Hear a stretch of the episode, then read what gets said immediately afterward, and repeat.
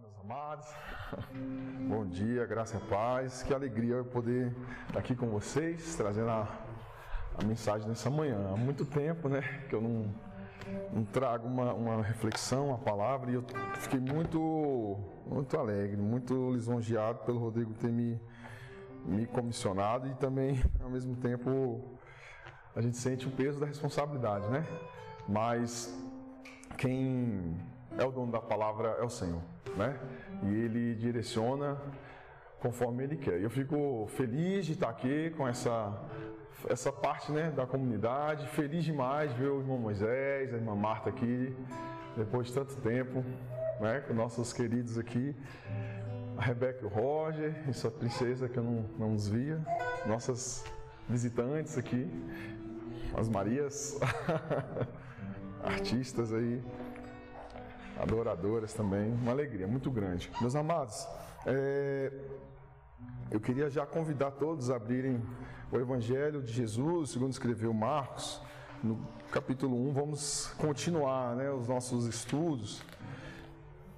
E eu acredito que o lugar onde nós vamos continuar é a partir do versículo 12, né? Amém? É isso mesmo?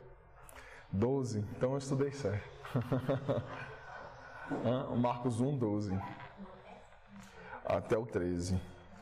Não dá para ir muito além disso, não. 12 e 13. E é muito bom, sabe? Nós devemos meditar na Escritura todos os dias, né? É o que a Bíblia nos diz, né?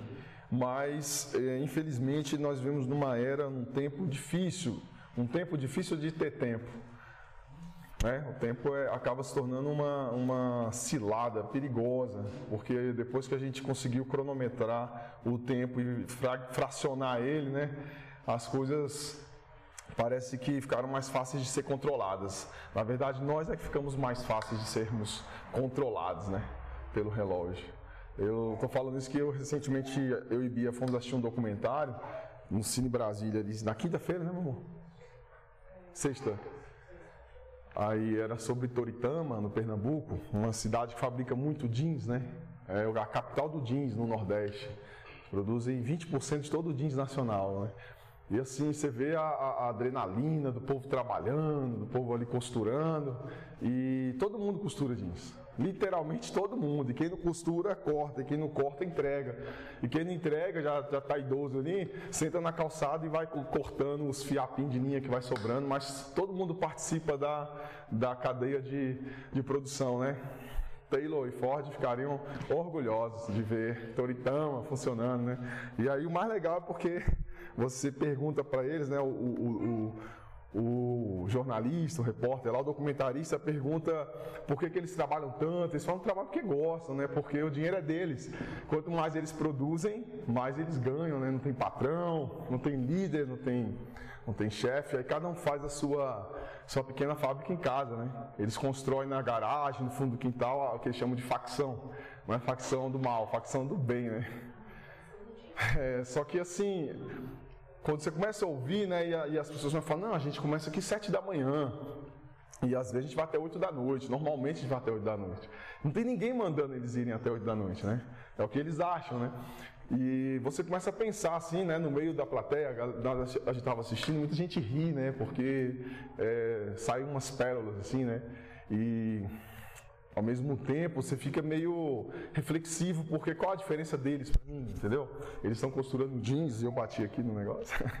Eles estão costurando jeans, ganham 10 centavos por bolso fechado, 20 centavos por zíper colocado, né?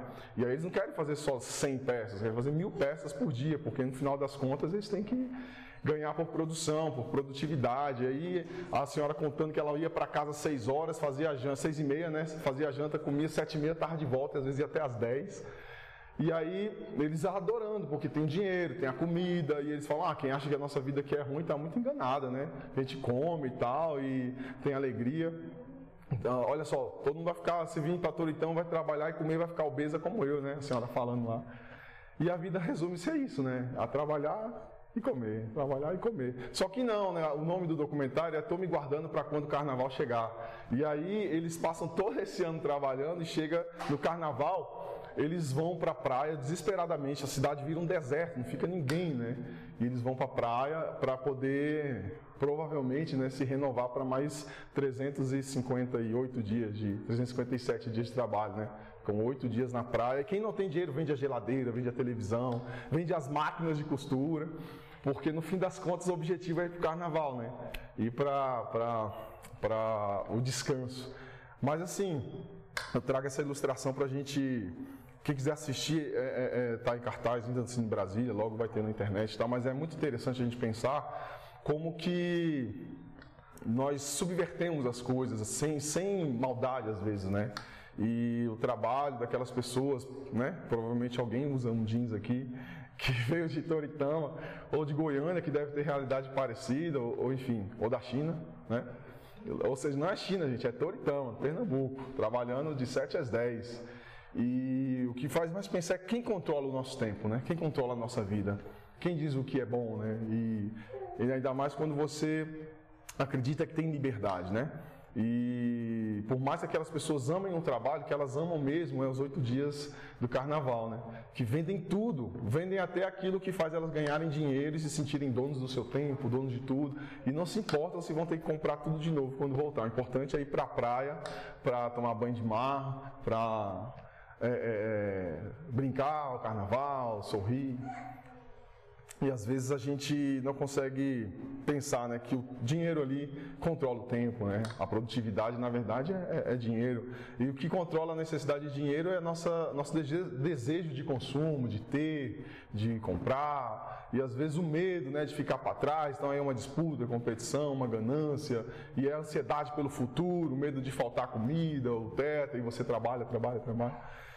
E eu trouxe essa, essa reflexão porque eu acho que o texto abre espaço para isso, para a gente pensar nesse tipo de, de assunto. E eu queria ler com vocês. Fica a dica, gente, assista, é muito interessante. Né? Muito interessante.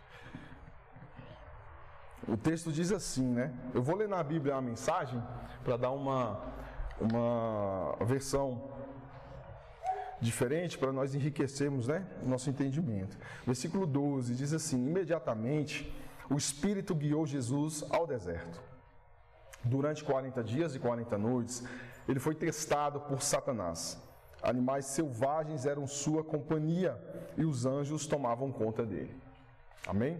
Feche seus olhos mais uma vez, Pai amado, obrigado por esse privilégio, Pai, que é ministrar a tua palavra, que é estar em comunhão com os meus irmãos. Obrigado pelo privilégio de ter acesso à tua santa escritura. Obrigado, Senhor, pelo teu amor em cuidar de nós e revelar a nós segredos, Pai, que às vezes os grandes não conseguem acessar. Obrigado, Senhor, por ter nos escolhido com essa missão de levar ao mundo as boas novas. E obrigado, Senhor, porque é o teu espírito que nos leva para mais perto de ti. Eu te agradeço por tudo. Em nome de Jesus, fala conosco nessa manhã. Amém. Eu confesso que eu estou feliz, mas ao mesmo tempo nervoso, né? E eu não fico nervoso falando, só quando é falando na igreja, né? falando para os irmãos. É... Eu trouxe o exemplo de Toritama porque eu vi um paralelo aqui, né? É interessante que essa palavra vem logo depois é, é, é, de quando, no domingo passado, né, o Adriano trouxe o texto de quando Jesus foi batizado, né? E lembro que o Adriano falou dos, dos batismos que nós temos que viver para sair do nosso conforto e comodismo, né? Do rótulo cristãos e nós precisamos de viver como quem está saindo da água, assim, né? Constantemente prontos porque a vida vem, vem nos desafiar. E no caso de Jesus, veio o deserto. Logo depois dele sair da água, né, ser batizado, ele tem o testemunho de Deus, né, que como é, é, é, é, como uma pomba, né, se manifesta ali e testifica a vida de Jesus. E aí o texto diz que imediatamente o Espírito o guiou ao deserto. E o que eu acho interessante nesse texto é que Jesus não foi para o deserto por vontade própria, né? Não foi uma ação deliberada de beleza, eu estou batizado, eu estou muito bem agora, né? Estou muito forte, porque o batismo é uma, é uma, como é que se fala, uma experiência mágica de poder, né? Então agora eu vou para o deserto, né?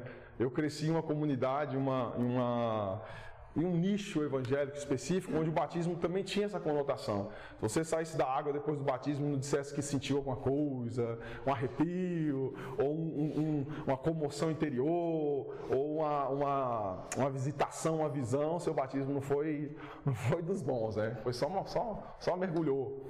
Falando sério, você, e aí, o que, você sentiu? O que, você viu? Eu falei, cara, eu só senti água gelada só, né? E a certeza que eu queria fazer aquilo. Eu, eu me batizei com 16 anos, né? Meu pai me pressionou desde os 11 para eu batizar.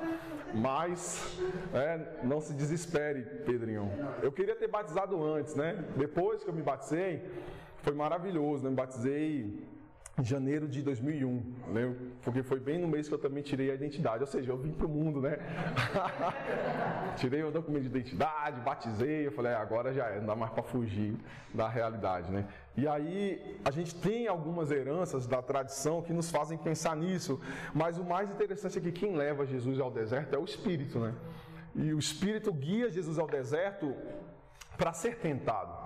E eu queria fazer uma, uma, uma, um paralelo aqui, que na verdade não é eu que vou fazer, ele já está pronto, ao período que Jesus passa no deserto, com o período que o povo de Israel passa no deserto. Né? Tem um autor que eu gosto muito, e o Gustavo me apresentou a ele, e nós gostamos muito, é o Paul Ricoeur. Ele fala muito da simbologia, da, da simbólica que é, está presente na Bíblia, está presente na, na, na, sociedade humana, né? na humanidade. A maioria das coisas que nós entendemos sobre a vida nos vem em forma de símbolos, né? nos vem em forma de mensagens cifradas. Jesus falava por parábolas que nada mais são do que mensagens cifradas, são metáforas, são analogias, porque nem sempre nós conseguimos entender a dimensão das coisas como elas realmente são de fato.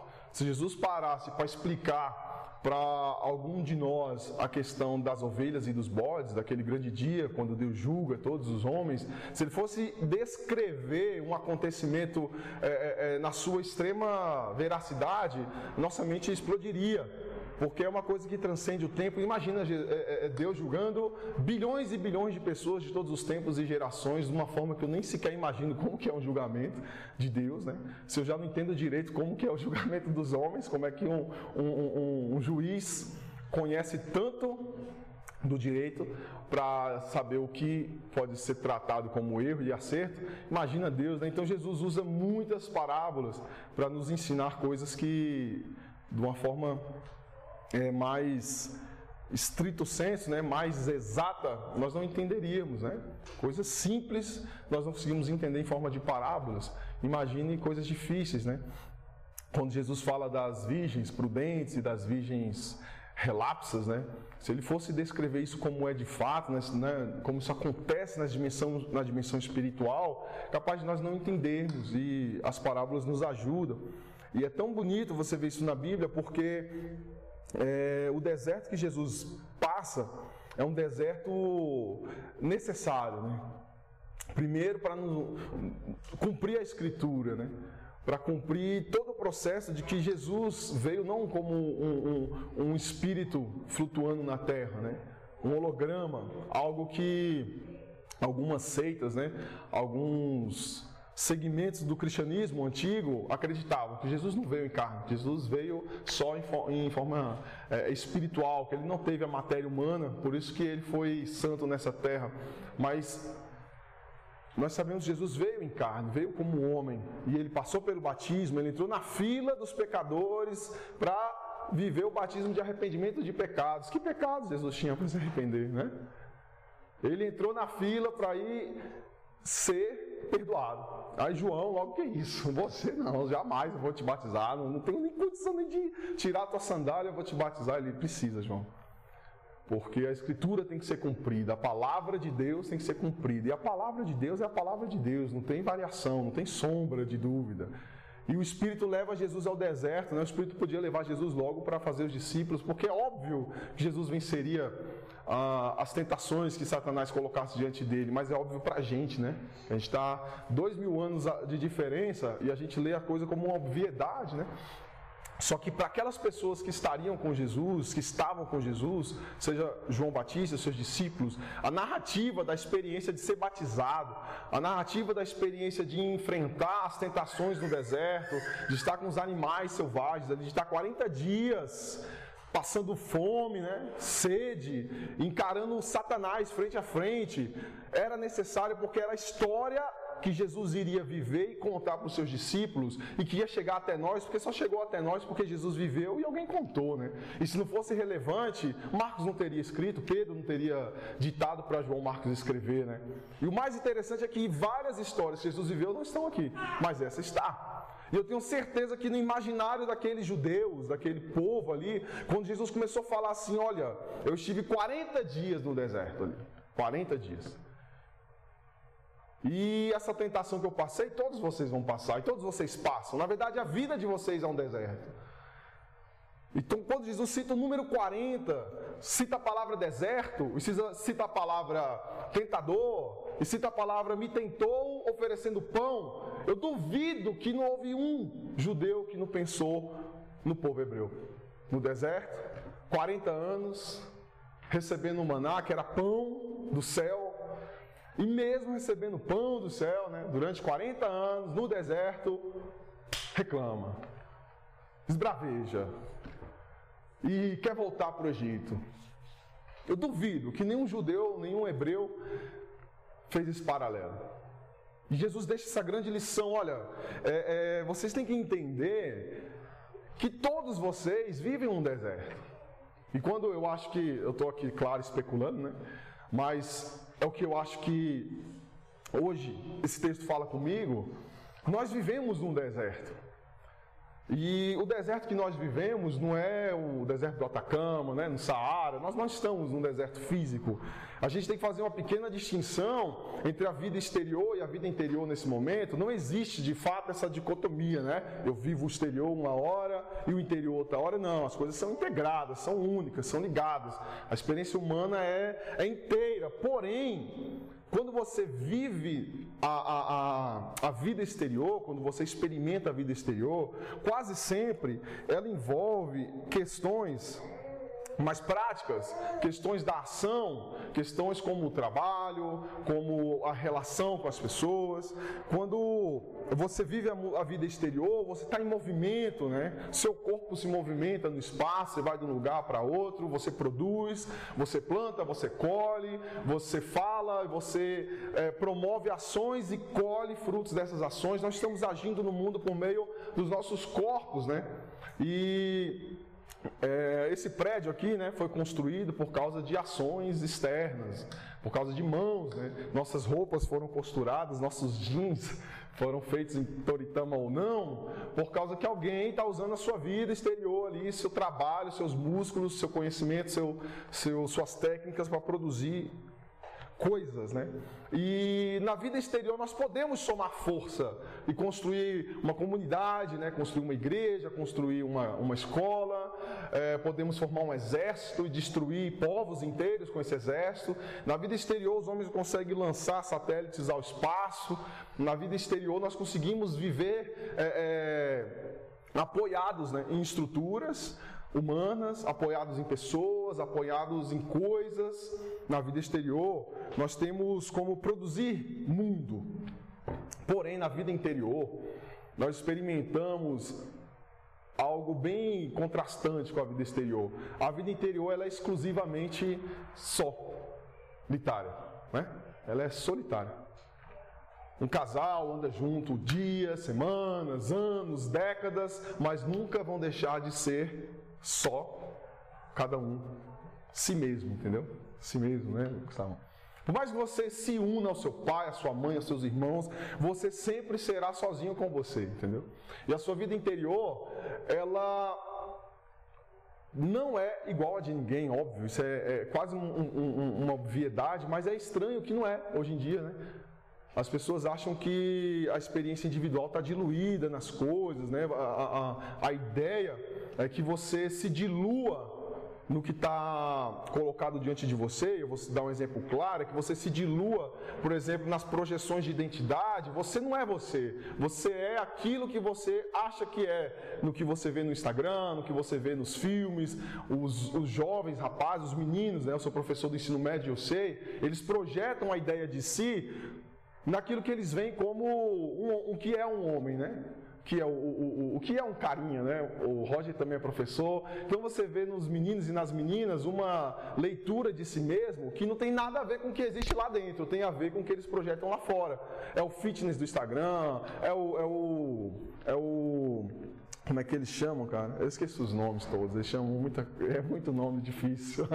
Mas enfim, a roupa que eles vestem não foi construída a partir de uma concepção interna de como eles enxergam o mundo, mas é porque o fulano usa. As palavras que eles falam é porque a galera fala. As coisas que eles querem ter, os objetos, né, os bens, são coisas que vêm projetadas de fora para dentro. E isso não, só, não, é só, não são só os adolescentes, né? Nós é, vivemos num mundo que nos força constantemente a criar uma verdade sobre sobre quem nós somos por dentro, baseado em quem é vendido a nós por fora, né? Qual o padrão de homem, o padrão de mulher, o padrão de cabelo, o padrão de corpo, o padrão de jeito de falar, o padrão de jeito de pensar, o padrão de jeito de ser. Dificilmente nós conseguiremos ter tempo para sentar, né, dentro do deserto que existe na nossa vida interior e pensar: pera, cara, quem eu sou?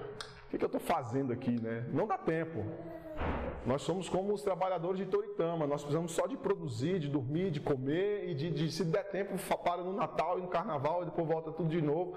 E o que dá para ser é o que estão dizendo para a gente ser. E aí eu acredito que a mensagem do Evangelho é libertadora porque ela entra exatamente nesse ponto e nos dá um privilégio muito grande de abrir os olhos para isso, nos dá uma oportunidade de parar e pensar que essa vida interior que nós é, é, cultivamos, ela define todas as nossas ações no mundo exterior. É isso. Porque a Bíblia diz que do coração do homem procedem todas as saídas da vida, não são algumas. Tudo que você faz, fala, pensa, age, cria ou não, saiu do seu coração. E quem cuida do seu coração? Quem trata do seu coração? Quem dirige o seu coração? Quem prova o seu coração? Quem tenta o seu coração? E o que tenta o seu coração? Nós nos maravilhamos, é óbvio, né? Com as coisas exteriores, né? Quando a gente constrói alguma coisa, quando a gente escreve uma dissertação, nós nos maravilhamos quando compramos uma casa, um carro, um tênis novo, porque é fruto. Mas tudo isso, eu poderia morrer de exemplos aqui, tudo isso não é, é, é parece ser inocente, mas é fruto de desígnios que saíram primeiro do nosso coração. E quando Jesus passa no deserto, eu tenho essa leitura que ele foi sozinho, para deixar bem claro que, mesmo que ele fosse depois, com 12 apóstolos, a tentação seria diferente para cada um dos 12, né? E para Jesus. Porque quem tenta é Satanás. E há um texto que, desculpa não lembrar a referência, mas que diz que nós somos tentados pelas concupiscências do nosso próprio coração, nosso próprio interior, né? As nossas próprias concupiscências, nossos próprios desejos. E não há como você ser tentado naquilo que não te tenta. É outra obviedade, mas que a gente precisa de falar, né? Aquilo que não te tenta, você não vai ser tentado. É na sua fraqueza. E a fraqueza, geralmente, é camuflada, ela é escondida, ela é bloqueada, porque nós somos treinados para ser assim. O mundo não seria um mundo tão produtivo e um mundo tão é, engenhosamente calculado para funcionar se todas as pessoas ficassem colocando para fora suas fraquezas, ficassem colocando para fora suas dificuldades e vissem uma imensa terapia cuidando da alma. Não, ninguém ia produzir, gente, ninguém ia fazer nada, né? Ninguém ia, ia bater continência para ninguém.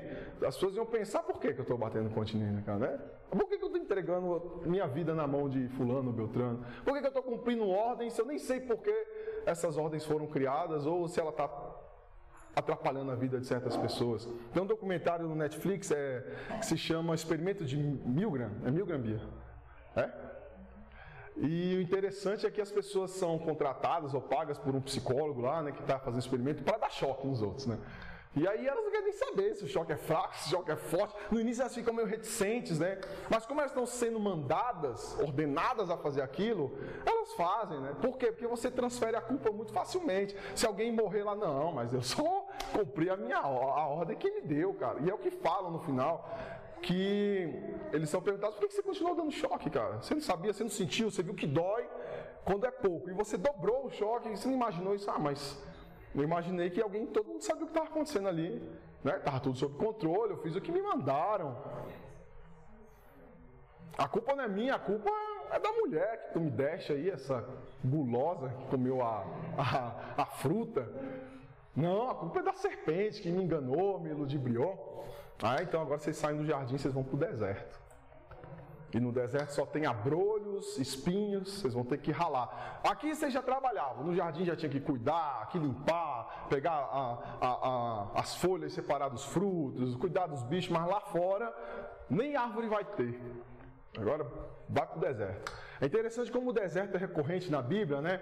E quando eu falei dos 40 anos lá do povo do Egito, com esse paralelo, é porque em coletivo, na vida exterior, todo mundo foi provado junto. E tinha que ter um trabalho comum, né? De apoio, de reforço mútuo ali do que eles acreditavam, do porquê estavam ali, saíram do Egito. E o mais interessante é que o deserto poderia ser a moradia, né? Deles. Deus poderia ter falado: olha, Moisés, tira meu povo do Egito e leva eles para viver no deserto. Hoje em dia tem pessoas que vivem no deserto, né? Mas o deserto não é lugar de morar, é lugar de passagem. Isso é tão fato que até os moradores do deserto são nômades.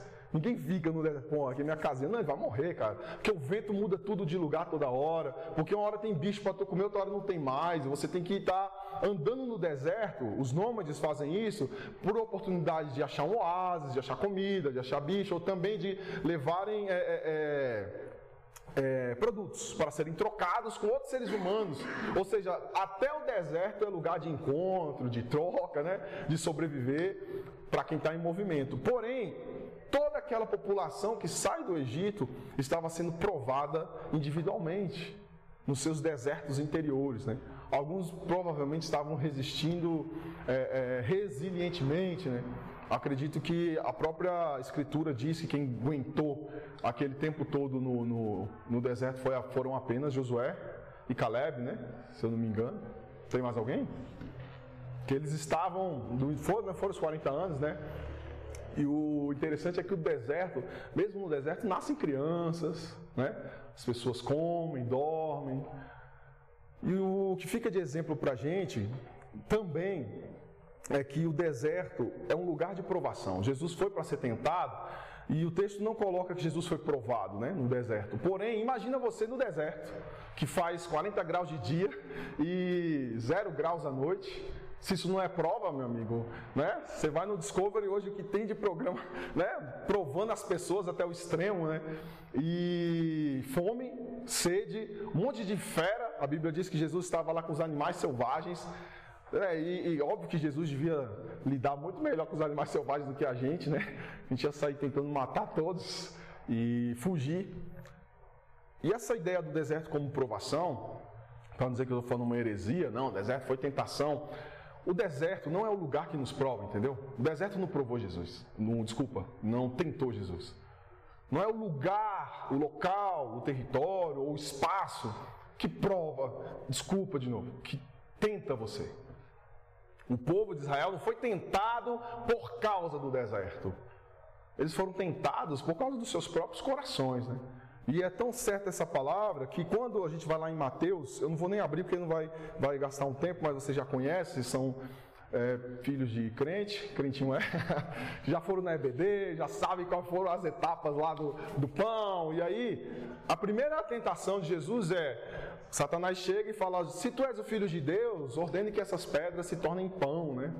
Tá morrendo de fome, cara. Deixa de ser bobo aí, ó.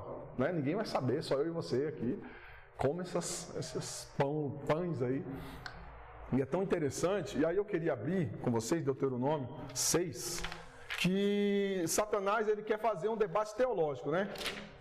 A galera gosta de um debate teológico, não é de hoje, gente. Porque é com, com Bíblia que você pega no pulo quem vive só pela letra, né? E aí o diabo chegou, ah, mas Pega aí, você não tem poder, você pode transformar essas pedras em pão aí, né? Você sabe, você não é, se tu é o filho de Deus, não é o que você diz, né? Que é o filho de Deus, que viria para pisar a cabeça da serpente, vai aí, vamos ver. E aí, Deuteronômio 6. Mas o interessante é que quando Jesus fala que viverá de toda a palavra que sai da boca de Deus, quando Deus diz ao povo que saia do Egito, que Moisés tire o povo do Egito e que ele vai sustentar e vai cuidar, o povo poderia simplesmente ter crido e ficado convicto, porque a palavra de Deus é a palavra de Deus. Né? O povo não deveria viver simplesmente do que viria para sua boca, né, como alimento. Mas se Deus falou que ia prover, falou: eu vou cuidar de vocês. De dia, o Senhor cuidava do povo em forma de uma coluna de, de, de fumaça, não é isso? E de noite, como uma coluna de fogo, né? E iluminando e cuidando né, do povo. E o maná vinha todos os dias, né? Todos os dias vinha pão e não faltava. E era, é interessante que alguns guardavam aquilo ali, né, com medo de faltar, né? Alguns ali eram poupadores.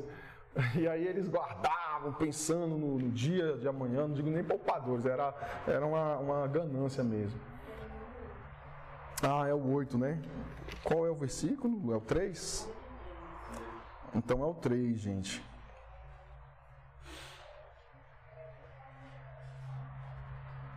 É, no 3 diz, aqui diz assim: Então eles, ele os alimentou com maná, algo que nem vocês nem seus pais conheciam, para que vocês aprendessem que homens e mulheres não vivem só de pão, vivemos de toda palavra que vem da boca do Eterno. E isso nos prova que no deserto da nossa vida, e que, por incrível que pareça, nós não conseguimos sair com o nosso próprio esforço, é o deserto da vida interior. Não estou falando desse do deserto exterior, porque muitos de nós temos a vida tranquila, né? Não falta comida, não falta teto, não falta saúde, mas só Deus sabe como anda o interior de cada um de nós. Porque, como eu falei, é, é dessa vida interior onde residem os afetos, as emoções, os sentimentos, a sua sensibilidade para o mundo. É a partir dela que você lê a realidade, é a partir dela que você percebe o mundo, é a partir dessa, dessa vida interior que você interpreta o mundo. É a partir dessa vida interior que o povo hebreu viu maná, uma coisa que nem existia, vir do céu, comer e mesmo assim reclamar. E mesmo assim ir atrás de se voltar contra Deus e querer voltar ao Egito. Por quê? Não adianta, cara. Toda a qualidade de vida, toda a beleza de um cuidado no, no exterior, se o seu coração não for provado e aprovado, para que nós possamos resistir às tentações, que não são tentações vindas de Deus. A Bíblia diz que o Senhor a ninguém tenta, ninguém é tentado por Deus. As tentações surgem por causa de nós mesmos, né?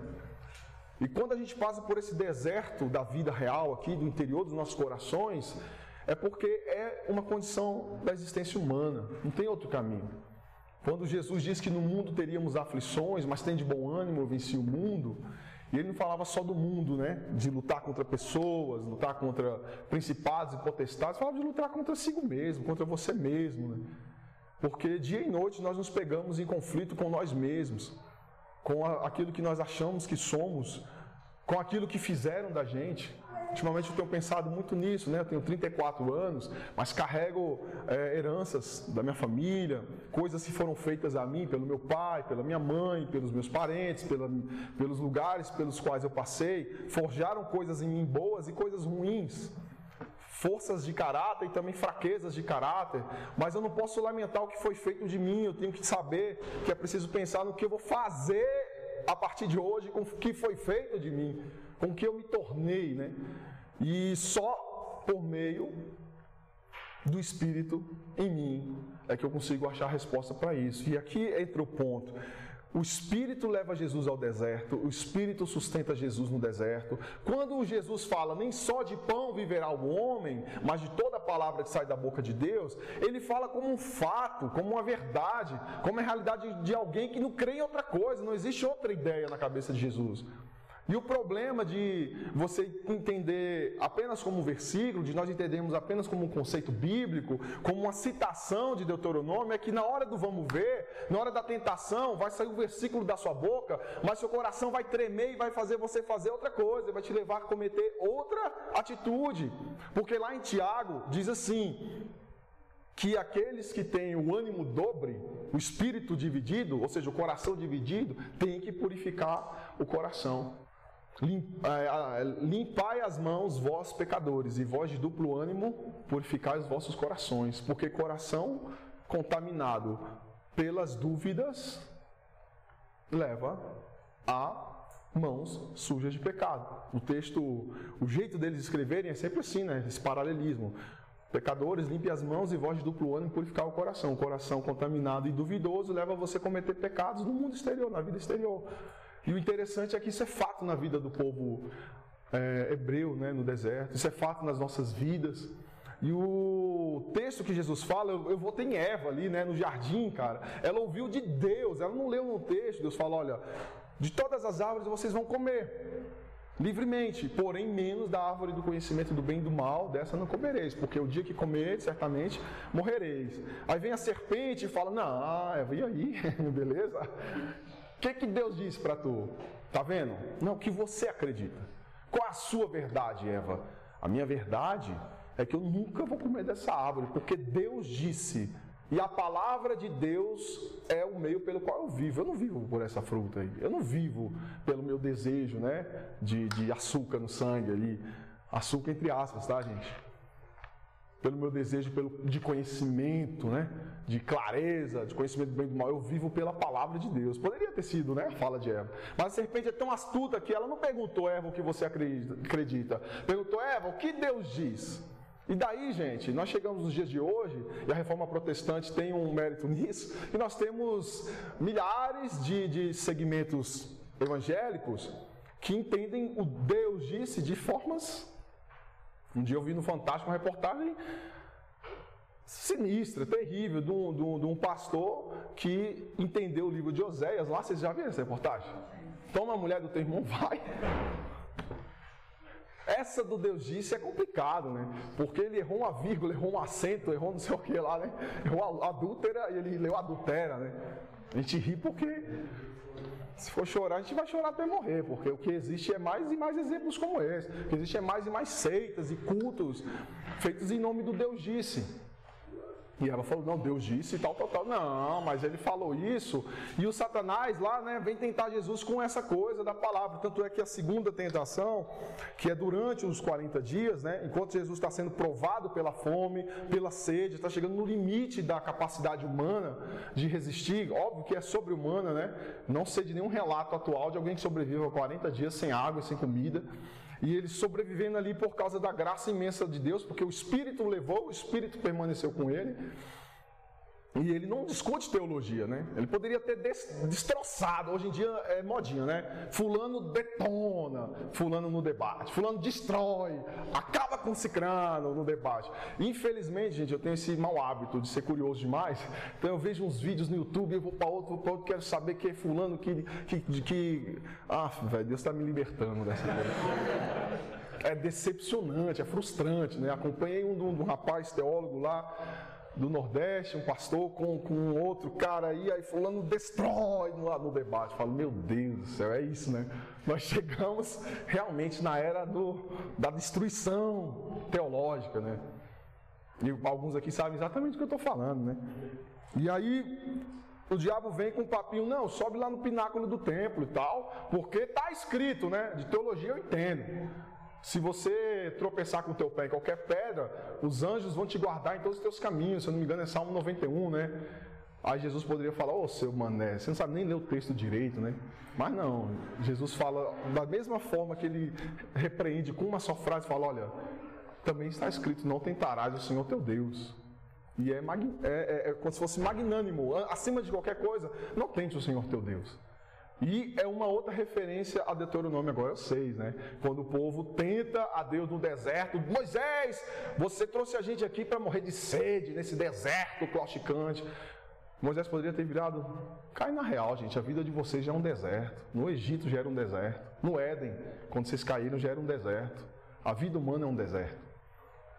Mas, já que vocês querem transferir uma, a culpa para alguém, que transfiram para mim, para Deus. E ele chega para Deus, pai, não sei o que eu faço com esse povo, eles vão me enlouquecer, né? Você fala, eles vão me matar. Né? Parece um pai com milhões de filhos. Vai lá, Moisés, leva eles é, é, é, em tal lugar e dá ordem à rocha. Me corrija, que eu estou muito ruim nas referências, tá? Mas estou me esforçando para a memória lembrar. Para a água jorrar da rocha, não é isso? E aí eles chegam e chamam aquela, aquele lugar de Meribá, né? Massá, as águas de Massá, mas eles ficam marcados não pelo milagre da água da rocha, ficam marcados pela rebelião contra Deus, em tentar a Deus. Não ponham à prova o Senhor, o seu Deus, como fizeram em Massá. Obedeçam cuidadosamente aos mandamentos do Senhor, o seu Deus, aos seus preceitos e decretos que ele lhes ordenou. Aqui é uma expansão do primeiro, né? Viva pelo que sai da boca de Deus, entendeu? Nosso coração é enganoso mais do que todas as coisas e perverso, está lá em Jeremias, né? Quem o conhecerá? Só Deus. Então não siga seu coração, siga a palavra de Deus. E mais, não faz igual aquele povo lá de massacre fica, pô Deus, eu estou vivendo certinho. Tá vendo tanto que eu vivo certo, ó minha vida próspera, né? Eu sou um protestante como, como Calvino queria, né? Minha vida é farta de, de saúde, de riqueza, de moralidade, meus filhos estão saudáveis, minha terra guardada, né? Poupo, não visito os bordéis, os bares, os teatros, que desde o puritanismo existe essa cisma, né? Com o mundo que consome, né? Nossa mente, nossos recursos, nossa energia.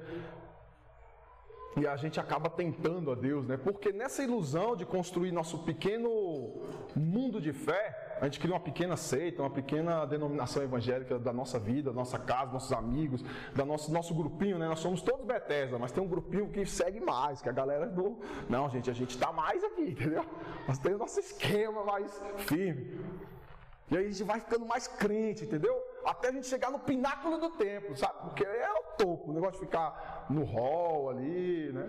Não, tem que subir no ponto, lá fazer tudo, orar, jejuar, buscar, e cuidar de tudo e tal, e mudar o mundo, montar um parlamento cristão, né, como os holandeses fizeram, com Abraham Kuyper, quem quiser ler esse livro é muito interessante. Ele fala sobre como a Holanda, né, os Países Baixos conseguiram ter líderes protestantes, né? É, até hoje é um país que tem grande carga da sua liberdade. Engraçado, né? Poderia ser um país extremamente moralista na verdade, é um dos países mais liberais do mundo, né? Porque uma das maiores heranças da reforma é a liberdade, né? De, de, pensar, de ler, de dizer. E esse parlamento não vingou, que hoje não é mais. E às vezes a gente cai nesse engano, né? De, de, de chegar no nível de, de dependência, de liberdade, a gente usa o templo como argumento, a Bíblia, o texto, porque tudo que nós queremos, gente, é fugir do deserto sem sentido que é a nossa existência, né? A gente não está satisfeito em vir para a Bethesda, a gente quer a Bethesda Plus. Quer algo não, tem que ter algo mais aí, porque é um, eu preciso de ter gás, né? A gente não é mais do reteté, dos montes, das vigílias e tal, para sentir aquele, aquele fogo e tal. Então a gente quer alguma outra coisa que nos faça sentir que a nossa vida está melhor e que Deus está mais conosco, entendeu? Que o espírito não é o mesmo do outro, não, é mais, mais no auge do tempo lá. Parece bobagem, mas eu estou falando muito da reforma, mas é, é, é, um evento divisor de águas, porque graças à, à, reforma, ao iluminismo, à revolução industrial, é que nós temos hoje essa liberdade que nós vivemos e a capacidade de nos enxergar como indivíduos também. Né? A individualidade humana, ela vai sendo construída na modernidade. Né? Tudo era muito dissolvido no coletivo. Eu sou o que todos são aqui, né? o que meus pais eram, meus avós eram, minhas, minha tribo, ou meu clã, o meu povo. E hoje não. Não, eu sou diferente. Minha minha ideia é diferente. Eu sou, eu sou centro-esquerda, né? centro-direita, extrema-esquerda, extrema-direita, eu sou anarquista, sou anarcocapitalista, sou libertário. Não, eu sou melhor que vocês, eu sou de Von Mises, né? eu estou acima de todas essas coisas. Não é errado, né? O problema é quando nós tornamos isso o ápice da nossa existência e tudo é fuga, porque nenhum desses sistemas engloba a carência que nós temos dentro de nós que é de encontrar sentido. Existe sentido em peregrinar pelo deserto, gente? Para a gente não, não tem vida, não tem nada no deserto. No fundo, no fundo, é isso que é a vida humana, peregrinar pelo deserto. Sabe por quê? Porque o fim do deserto, olha que bonito, né? Para os hebreus, era a terra prometida. O deserto é passagem, é a terra prometida. E o legal é que lá em Deuteronômio 6 ou 8, leiam em casa, é, Deus diz assim, né? Vocês vão para uma terra com construções que vocês não edificaram. Olha o símbolo aí. Vocês vão para uma terra com plantações para comer coisas que vocês não plantaram. Parece algum lugar para vocês? Vocês vão para um lugar onde vocês nada fizeram, terra rica, e vocês não moveram um dedo, mas eu vou dar para vocês. E o que eu acho mais bonito nisso é o tanto que isso nos remete ao reino dos céus. Nós não construímos nada no céu, não plantamos nada no céu, está tudo pronto. Jesus falou assim: Olha, é, eu vou, mas eu volto, eu vou lá só preparar lugar para vocês. Na casa do meu pai há muitas moradas, né? Vocês não vão construir nada lá, já está pronto. Vocês não vão plantar nada, mas vocês vão comer comigo na mesa, né? Participar do banquete. Haverá árvore né, com frutos para as nações. É tão bonito isso, né? Haverá frutos e folhas, remédios para a cura das nações. Para que que no céu haverá uma árvore com fruto e folha? Para curar o quê? Nós não temos tempo, né? Nós somos discípulos de Toritama, não temos tempo para pensar nessas coisas, né? De por que, que tem um rio que corre do trono de Deus e tem uma árvore na margem, onde o fruto e as suas folhas serão para alimentar e curar as nações. É bonito isso, né? Mas que horas nós pensamos nisso? E é tão simbólico que quando Jesus passa pelo deserto, e a última tentação é quando Satanás chega e fala: Olha, vamos parar de jogo, né? Vamos falar logo para que, que eu estou aqui. Vem cá, ela levou ele num lugar bem alto, todo mundo já conhece, né? E fala assim: Olha, tá aqui, o mundo, seus reinos, seus poderosos, né? Suas grandes construções. Eu te dou tudo, tudo, tudo isso, mais um pouco, se tu prostrado me adorares. Olha o nível de petulância, né? O nível de, de engano de Satanás. Isso é tão sério, meus irmãos, que nós somos constantemente tentados a cair nessa cilada de maneiras pequenas na nossa vida, no nosso interior. Você não conta para o seu cônjuge essas tentações, que é muito vergonhoso, né? Dizer que eu fui tentado pelas coisas desse mundo, por dinheiro ou por outras coisas que eu não vou mencionar aqui. Você não conta para os seus amigos.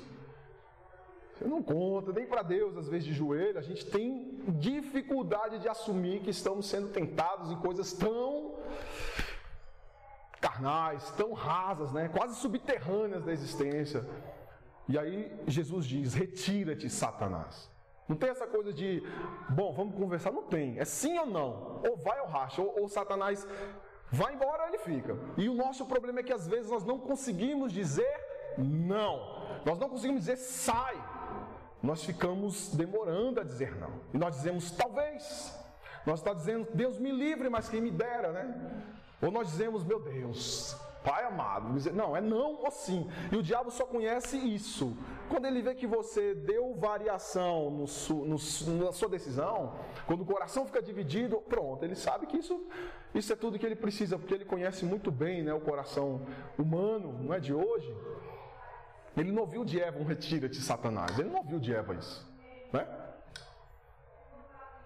Quando ele foi tentar Davi lá para fazer o censo do povo e ficar, ó, oh, olha os reinos desse mundo que Deus me deu, exército, pessoas, escravos, mulheres, né? Parece o de pica-pau, iates, mulheres, dinheiro.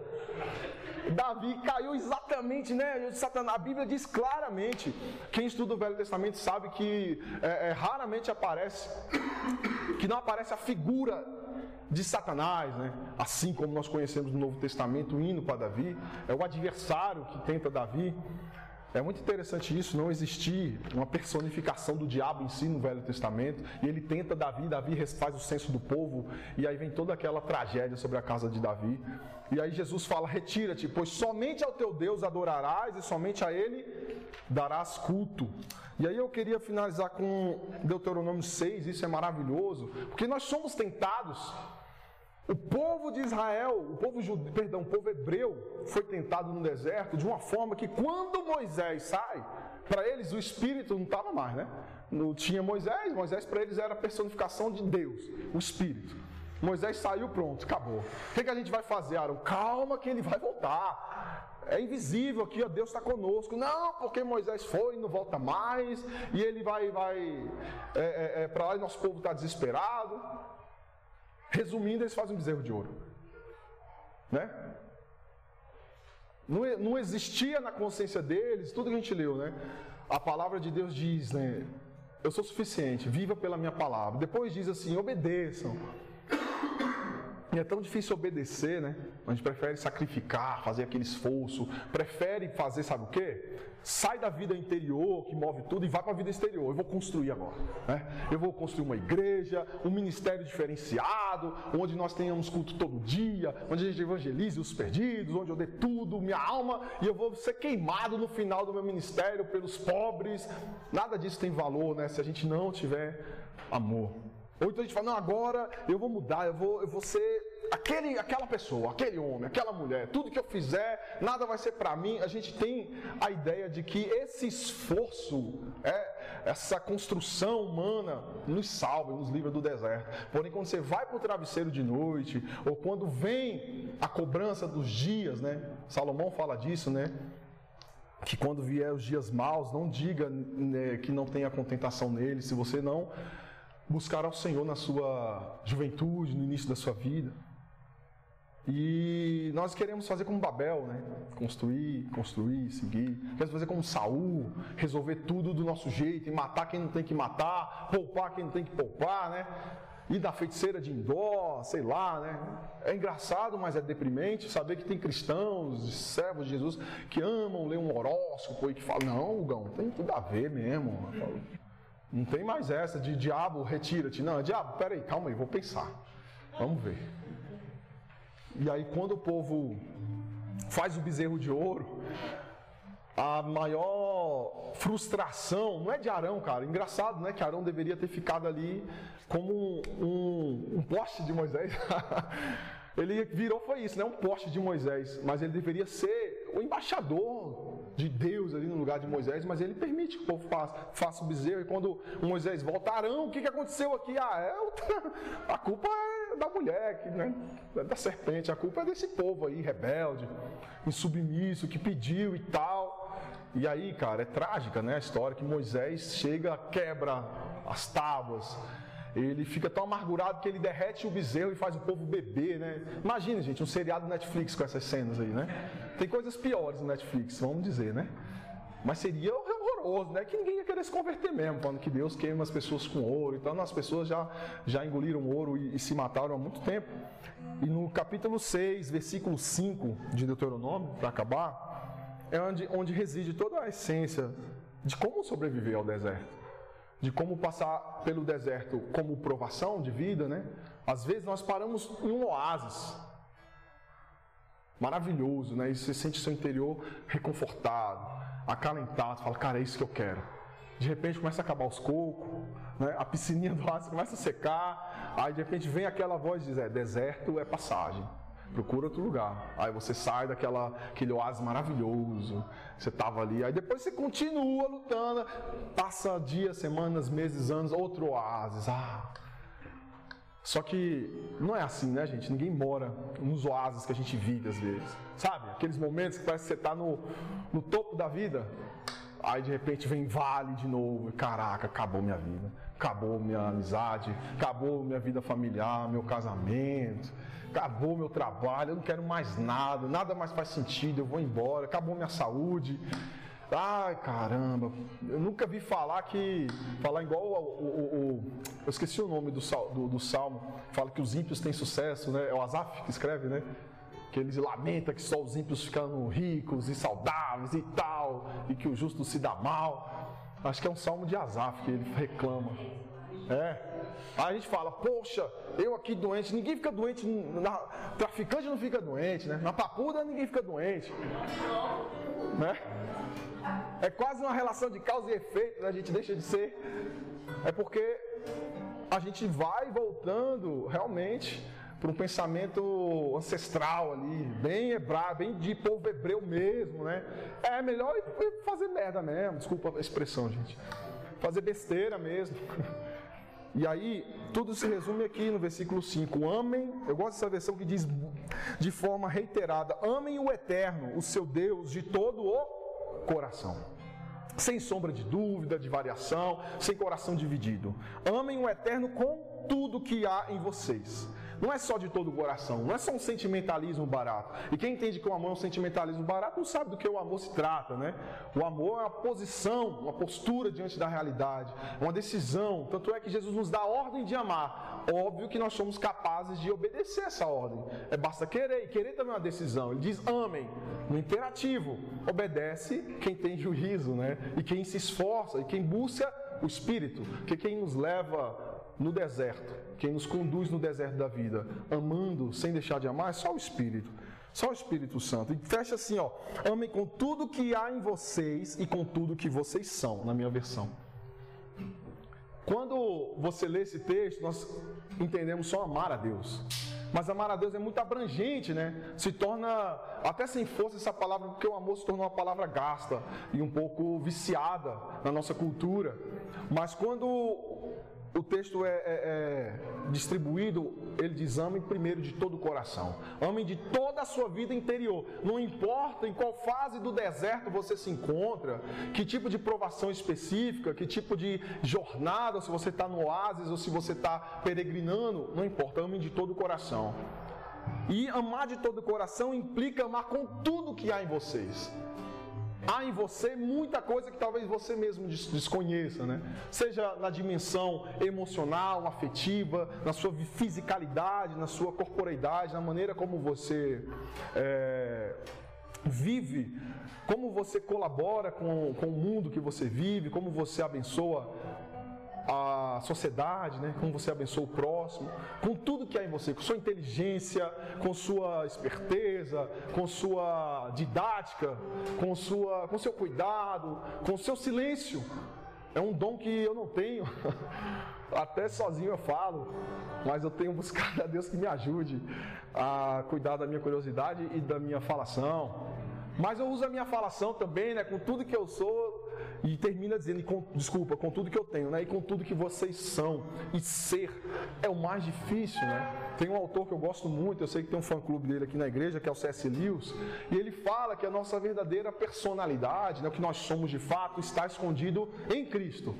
Que você só, só acha você quando você acha Jesus. Que você vai, né, nós nos esforçamos para construir uma pessoa, e uma pessoa que eu digo é uma figura de uma pessoa, né? Uma representação que alguém possa olhar e falar, pô, esse é o Hugo. Aí no outro dia, uai, cadê o Hugo? Não, tá, esse é o Hugo. E essa é a luta do ser humano, porque o teu pai, a tua mãe, meu pai, minha mãe aprenderam a lidar com o Hugo, mas o Hugo muda constantemente. Aí ele não aceita o Hugo que eu virei, ou aceita mais o Hugo que eu virei, não o Hugo que eu era. E daí surgem frustrações, mágoas, decepções. É assim no casamento, nas amizades, né? E aí vocês, nós, né? Fugimos do encontro constante com Cristo, porque lá em Cristo está o verdadeiro eu. Submetido à cruz, submetido à vergonha né, do confessar de pecados, do arrependimento, da entrega de tudo que nós achamos que somos e do que queremos ser. E quando a gente fala assim, já não vivo eu, né, mas Cristo vive em mim, é a hora que se revela. E, e o deserto faz isso, né? Prova-nos para provar nós mesmos quem nós somos, do que somos feitos, né? O povo hebreu saiu do Egito já crente que ia demorar. É, para quem estuda mais, eu não sei, dizem que a viagem era para durar questão de semanas, né? A viagem de ida para a terra. Hã? A saída do Egito para a terra prometida era questão de semanas, durou 40 anos. E essa é a nossa pretensão, de resolver as coisas assim. Não, mas eu vou terminar aqui minha, né, minha faculdade, vou terminar esse projeto, aí eu vou casar, aí eu vou comprar tal coisa, aí eu vou estar de boa. Uma independência total. Não existe independência total. Né? Mas a grande alegria, e é onde essa palavra se torna de, de renovo e alegria, é que quando nós vamos para o deserto, nós somos convidados a ser levados pelo Espírito e só bastamos aceitar isso. E quando nós somos provados no deserto, que isso leva uma vida inteira, nós somos sustentados pelo Espírito. E a aprovação produz perseverança, né? E a perseverança produz em nós paciência. Não tem outro caminho. Deus não nos faz crescer com cócegas, né? Cafuné, Antes fosse, né? Vem cá, meu filho, vou te fazer umas cosquinhas da vida, existenciais. Fazer você ficar bem de boa, você vai crescer saudável e forte. E aí, quando nós somos provados, é que nós somos aprovados e nós conseguimos resistir às tentações, não porque, de, porque nós citamos versículos, somos melhores teólogos, que assistimos os canais do pastor tal, do teólogo tal, curso tal, site tal. Não, porque a Bíblia se tornou vida em nós. O texto não é mais texto, é vida. Quando nós falamos não para Satanás, é com plena convicção existencial de que só existe a possibilidade do não.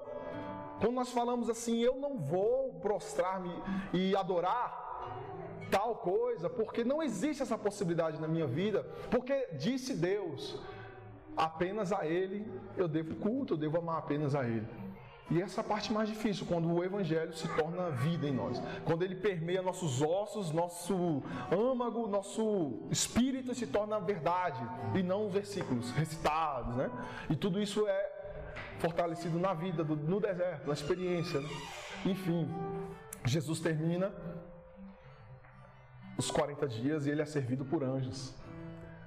Eu nem imagino a cena, né? Eu tento me remeter lá aos anjos que foram ter com Abraão, o anjo que foi lá falar com os pais de Sansão, né, para separar ele por nazireado, os anjos lá em Sodoma e Gomorra, mas é diferente. Não são anjos de juízo, né? São anjos servos, servidores, que vão lá, imagina, servindo a Jesus. De onde vem essa comida? Que comida é essa, né? Se Deus inventou o maná para uma situação humana, imagine para Jesus. Deve ser muito esplêndido, mas não é por aí que eu quero ficar, né? É simplesmente para ilustrar que no final do deserto nós temos o socorro de Deus. E o socorro de Deus existe em duas formas, né? Constantemente, enquanto nossa vida de deserto vai acontecer, nós temos os pequenos socorros de Deus e o nosso grande socorro, que é a redenção na eternidade, onde anjos estarão junto com nós, né?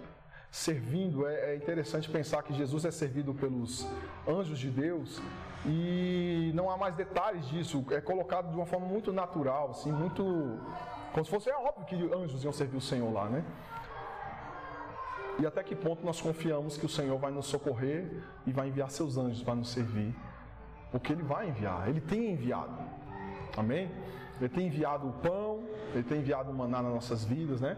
Ele tem nos guardado das tentações de subir nos pináculos do templo aí da vida, dessa independência, essa liberdade falsa que o mundo e os sistemas do mundo oferecem, tem nos guardado das idolatrias aos milhares que nós somos tentados a nos prostrar. E essa mensagem, né? Que nós cuidemos de deixar o Espírito nos guiar no deserto e de entender que é Ele quem nos fortalece, que torna viva a palavra que vai ser necessária nos momentos de provação e nos momentos de tentação. E não é a palavra declamada, é a palavra vivida, né? Amém.